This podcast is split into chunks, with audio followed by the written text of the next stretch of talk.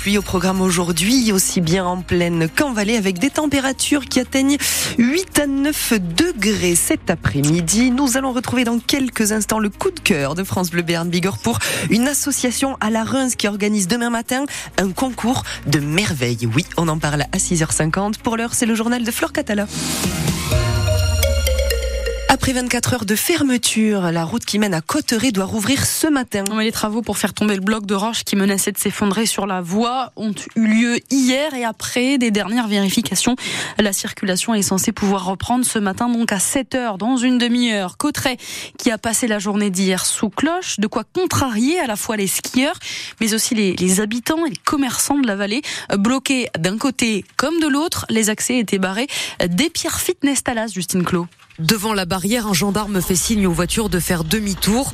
Marianne, qui arrive de Bordeaux, ne savait pas que la route était fermée. C'est étonnant parce que c'est la première fois que ça arrive et on se demande comment font les gens qui sont là-haut, bloqués toute la journée. Cette touriste est un peu frustrée d'avoir fait tout ce trajet et de ne pas pouvoir aller skier. Un peu, ben oui, ça se déroule pas exactement comme on avait prévu. Ben après, je comprends, il faut bien sécuriser, hein, donc il n'y a pas de problème. Ah ben oui, on n'a pas du tout envie de se prendre un caillou sur la tête, donc euh, on préfère que la mairie mette en place euh, des choses pour notre sécurité. Dans la voiture derrière elle, le petit Gaspard, 10 ans, arrive de Poitiers.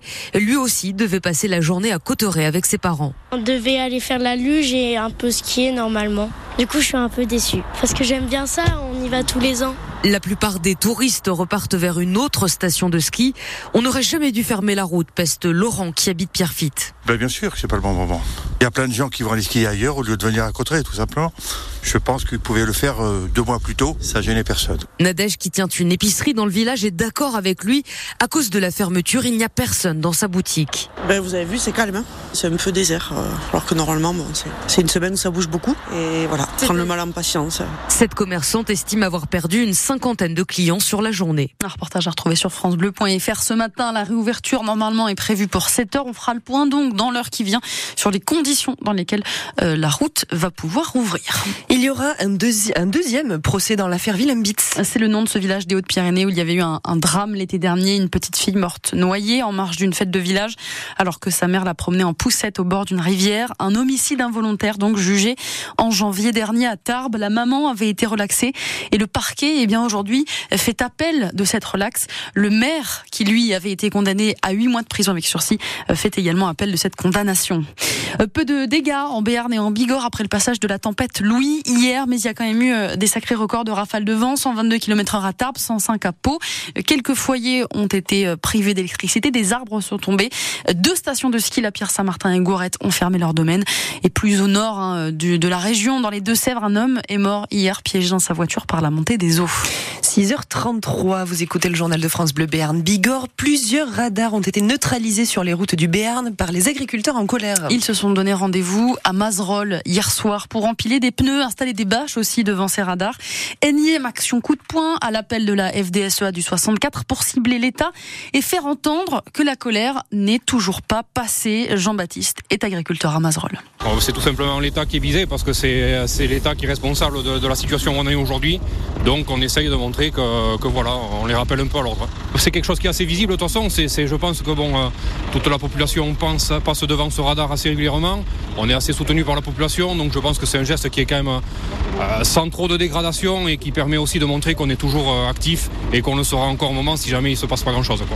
Pour montrer à l'État quand même qu'on a entendu les paroles, maintenant on attend les actes faut maintenant passer à l'action. On attend vraiment des gestes assez rapides parce qu'aujourd'hui on est quand même assez en difficulté. Il y a des coins qui sont euh, très très en difficulté et on est dans une situation qui est intenable. Donc on attend vraiment des gestes assez rapidement. Nouvelle action donc euh, à la veille de l'ouverture du salon de l'agriculture à Paris qui s'annonce déjà mouvementé. Le président Emmanuel Macron a annoncé la tenue d'un grand débat lors du salon avec le monde agricole. Un petit peu comme les discussions organisées lors de la crise des Gilets jaunes. Souvenez-vous, initiative qui en fait a déjà fait un gros couac puisque le chef de l'État a invité le collectif écologiste Les Soulèvements de la Terre à participer, ce qui a sacrément fâché la FNSEA. Donc rétropédalage toute du gouvernement, le collectif n'est finalement pas convié. Un anniversaire demain qu'on aurait préféré ne pas marquer, celui du début de la guerre en Ukraine. Ça fait deux ans que la Russie a envahi le pays et que les civils ont fui un peu partout euh, en Europe pour se réfugier. Une vague de solidarité s'était en même temps formée avec un peu partout des initiatives pour aider les Ukrainiens, des associations qui n'ont pas cessé de se mobiliser depuis, comme en Béarn, l'association Vesna 64, sa coprésidente est notre invitée tout à l'heure à 8h15. Et on attend vos témoignages toujours au 05 59 98 09 09. Parce que vous êtes nombreux en Béarn et en Bigorre à avoir aussi à votre échelle aidé. On vous donne la parole pour venir nous raconter. Venez nous dire aussi comment le conflit vous a marqué hein, depuis, euh, depuis ces deux dernières années.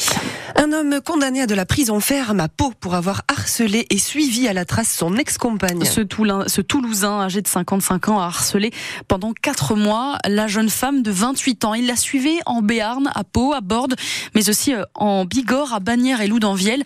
Hier à la barre, il a reconnu les faits, mais sans vraiment trop s'expliquer, Marion Aquilina. J'étais dans un certain désarroi. Je ne travaillais plus.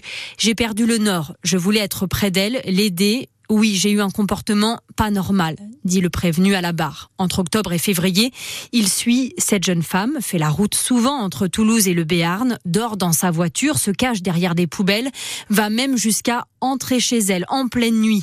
Il reconnaît qu'il avait fait un double des clés qu'il a gardées. Je la surveillais pour entrer en contact avec elle. Elle m'a bloqué sur WhatsApp, mais on s'envoyait des mails. Vous la surveillez et c'est de la bienveillance selon vous, alors qu'elle a dit stop et qu'elle a un nouveau compagnon fait remarquer la juge au prévenu qui concède un comportement idiot. Ce n'est pas idiot, c'est inquiétant, souligne l'avocate de la victime. L'expertise psychiatrique a relevé que l'homme âgé d'une cinquantaine d'années présentait une personnalité narcissique et qu'il s'en était déjà pris à des jeunes femmes fragiles, influençables. Il a d'ailleurs un casier judiciaire avec déjà des affaires de harcèlement. L'homme qui a été condamné à six mois de prison ferme aménageable avec bracelet électronique. Et puis un autre homme, lui, condamné euh, à trois ans de prison ferme, cette fois également au tribunal de Pau hier pour des vols en série, euh, des magrets de canard, du foie gras, un Père Noël gonflable. Voilà un petit peu son, son butin. C'était en novembre dernier dans plusieurs communes du Béarn. Le prévenu avait un casier conséquent. C'est sa 29e condamnation. Et c'est la 49e cérémonie des Césars ce soir. La grande fête du cinéma dans un contexte un peu particulier cette année, celui de la dénonciation des violences sexuelles et sexistes dans le milieu. Après le témoignage de l'actrice Judith Godrèche et ses accusations de viol à l'encontre de plusieurs réalisateurs. À noter euh, qu'un réalisateur béarnais justement sera présent à la cérémonie ce soir pour présenter un court métrage tourné dans le 64 et ça, on en reparle dans le prochain journal à 7h.